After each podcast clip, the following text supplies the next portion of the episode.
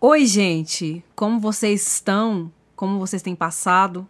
Hoje eu vim com uma obra maravilhosa, porque é uma obra relevantíssima para nossa literatura, porque é nada mais, nada menos que o primeiro romance abolicionista da primeira autora negra da literatura brasileira, Úrsula, de Maria Firmina dos Reis.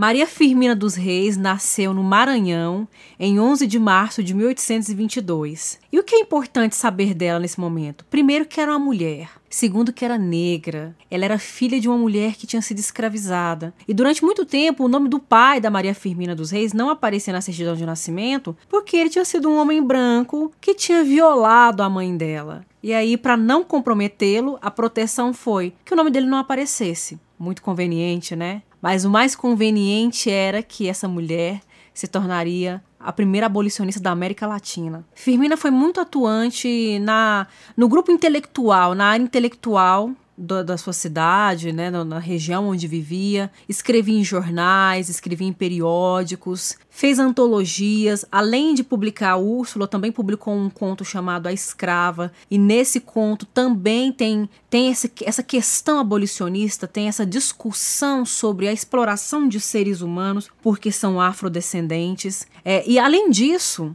além de escritora, além de articulista, de trabalhar na imprensa, Maria Firmina dos Reis também atuou como professora, ela também trabalhou no magistério. E quando ela se aposenta, ela abre uma escola gratuita e mista. Ela é a primeira mulher ela é a pessoa responsável pela abertura da primeira escola mista e gratuita do estado do Maranhão. Aí, obviamente, como a gente já sabe, né, a elite, a classe dominante não fica feliz. E, obviamente, a classe dominante, a elite, os conservadores, os falsos moralistas não ficam felizes quando esse tipo de coisa acontece.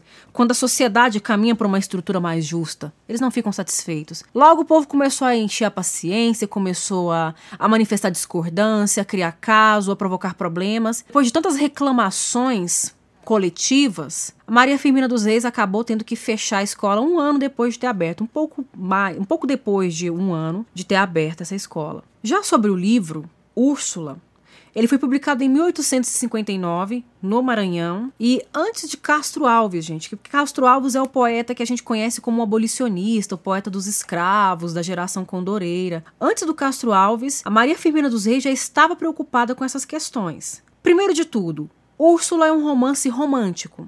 Então ele está dentro do formato, dentro da estética, dentro dos moldes do romantismo. Foi uma obra publicada no formato de folhetim a princípio. Os capítulos vinham nos jornais, né, nos, nos periódicos, capítulo por capítulo, como se fosse uma novela jornalística, uma novela no jornal. E ela constrói muito bem a princípio dentro dessa estética, com toda aquela linguagem mais idealizada, personagens idealizados, é, é, o romance, o amor é totalmente é, elevado a uma condição quase que sagrada, transcendental. Os personagens protagonistas são personagens que passam por poucas e boas, por muitas dificuldades para realizar o seu amor.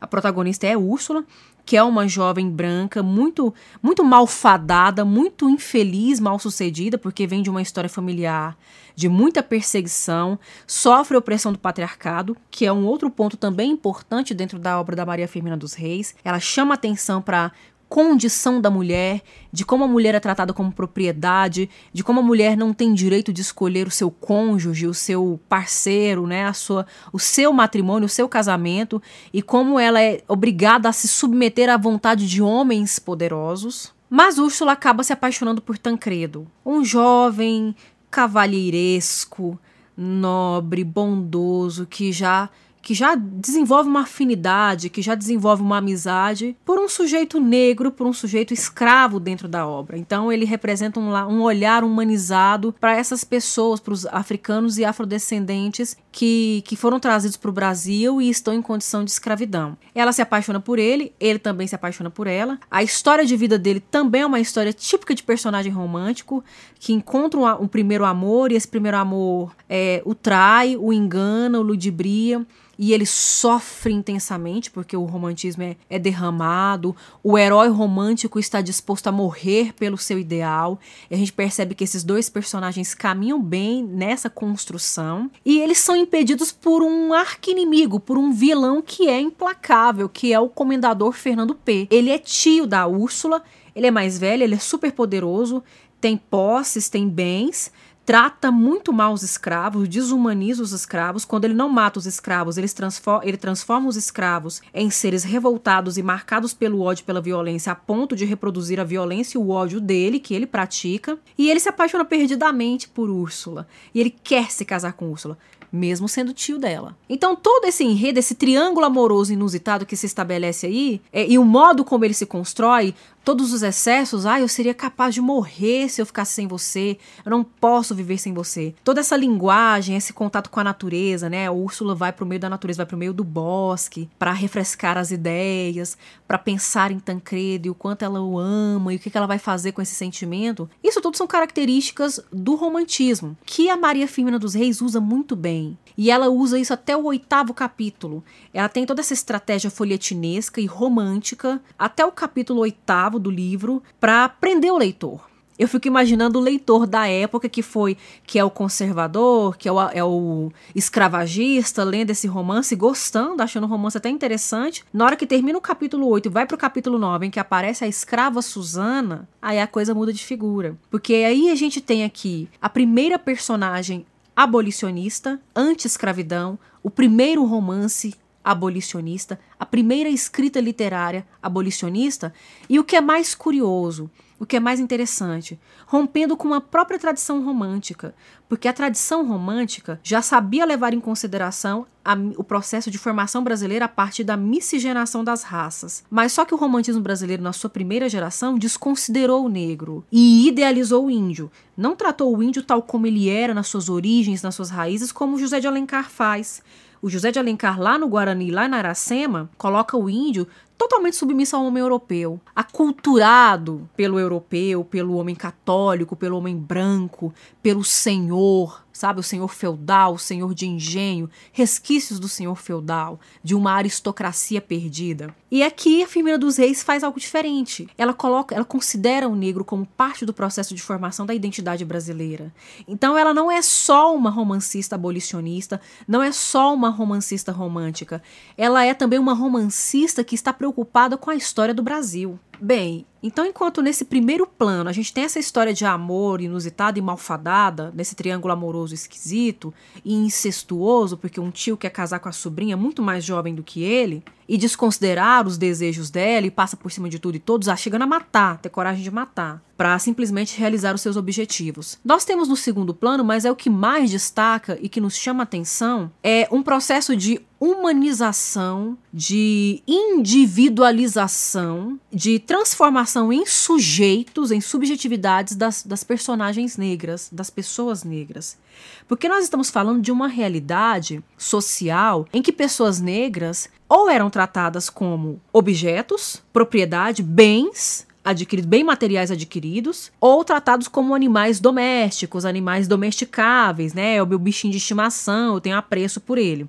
É só a gente ver as narrativas fictícias e as narrativas baseadas em fatos sobre a questão da escravidão no Brasil. A gente não precisa ir para a escravidão nos Estados Unidos, que também foi pauleira, foi coisa horrível e pesada. A gente fica aqui na escravidão do Brasil mesmo. E aí a Maria Firmina dos Reis coloca essas personagens como pessoas são pessoas que têm desejos, que têm vontade, que têm sonho, que têm expectativa, que têm consciência da perda da própria liberdade, da perda da dignidade mediante uma opressão violenta, difícil de fugir.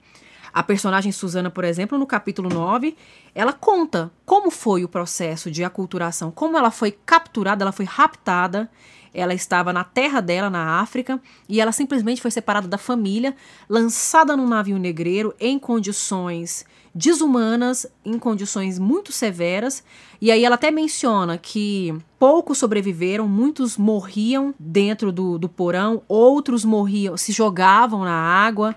É, há até uma menção aí a como esses corpos eram lançados na água, e faz até lembrar daquele estudo que diz que é, esse tanto de lançamento de corpos, de cadáveres no mar, no oceano provocou uma mudança nos hábitos alimentares dos tubarões, né, de tantos corpos que eram lançados por dia, por mês, por ano. E ela menciona isso, que ela sobreviveu assim quase que na força de vontade, na gana, mesmo na, na questão de querer contrariar. Vou sobreviver para contrariar. É uma forma de resistência sobreviver.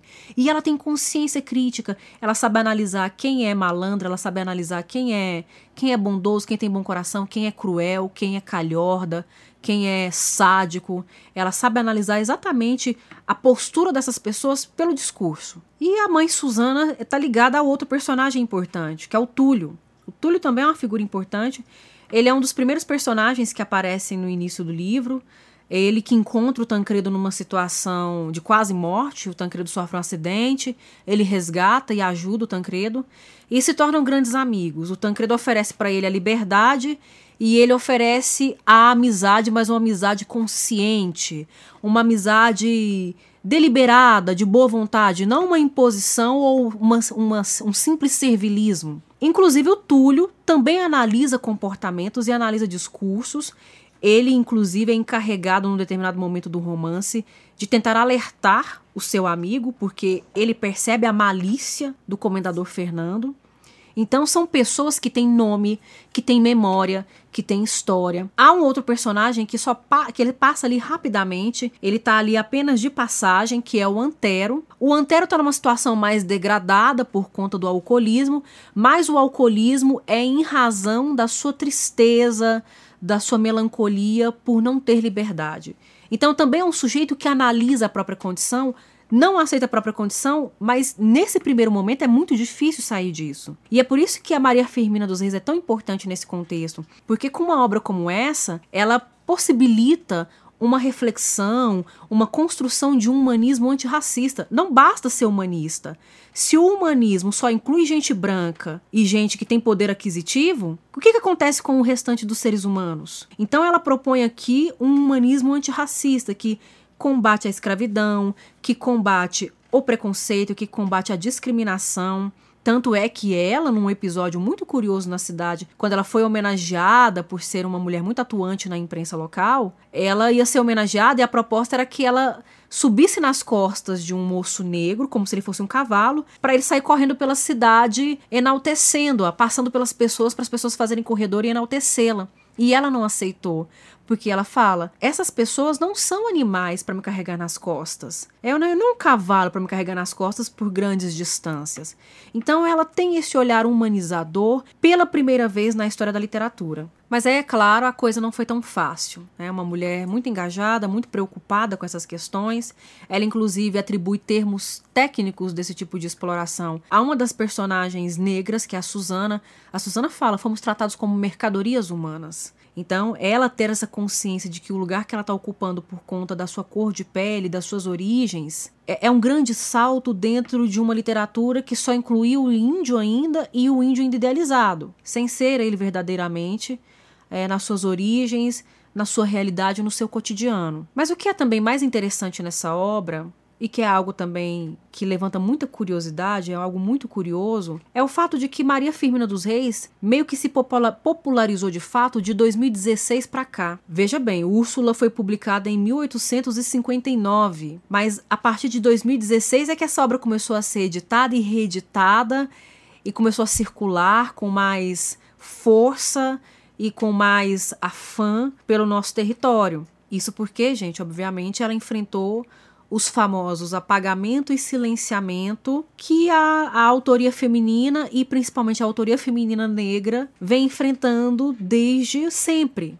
desde sempre, não aparecer nos registros, ser simplesmente excluída, é, ser impedida de executar o seu trabalho. Então, essa obra ela é até considerada um romance do século XXI, né? Romantismo do século XXI. Porque é uma obra que pertence ao romantismo do século XIX por conta da sua data e de suas marcas de estilo, suas, sua, sua dicção.